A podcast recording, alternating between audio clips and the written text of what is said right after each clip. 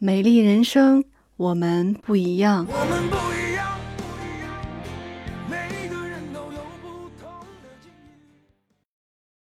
上一期节目跟大家分享了紫外线对皮肤的伤害，不只是抹黑这么简单。今天我要跟大家分享的是有关防晒的系数。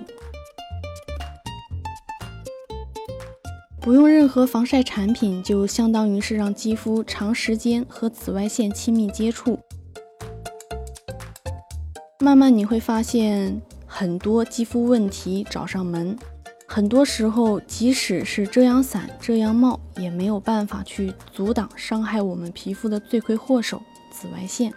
因为防晒并不只是阻挡太阳直接照射下来的紫外线，光的折射作用还会通过地面尘埃反射紫外线。只有武装好皮肤，才能够真正的做到防晒。那防晒系数真的是越高越好吗？其实防晒系数主要是用来表明防晒产品所能发挥的防晒功能的高低。皮肤发红是皮肤对日晒做出的最轻微的反应，而防晒系数的高低则是由皮肤在日晒后变红所经历的最短的日晒时间而确定的。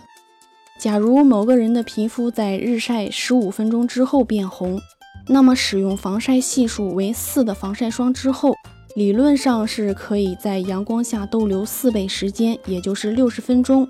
皮肤才会呈现微红。如果选用防晒系数为八的防晒霜，则可以在太阳底下逗留八倍的时间，也就是一百二十分钟。大家可以以此类推。需要注意的是，防晒系数的数值越高，对肌肤的负担也就越大。因此，我们不用刻意的去选择防晒系数很高的产品。防晒系数的值。并不是越高越好，越高皮肤呼吸越困难，一些人还会皮肤过敏。在沿海地区，日常使用的防晒系数值也只有在十五到二十五就足够了，只不过需要我们根据情况多涂几遍防晒就可以了。今天的内容就分享到这儿，我是妍妍。如果你喜欢我的节目，可以关注订阅，能够及时收听更多最新内容。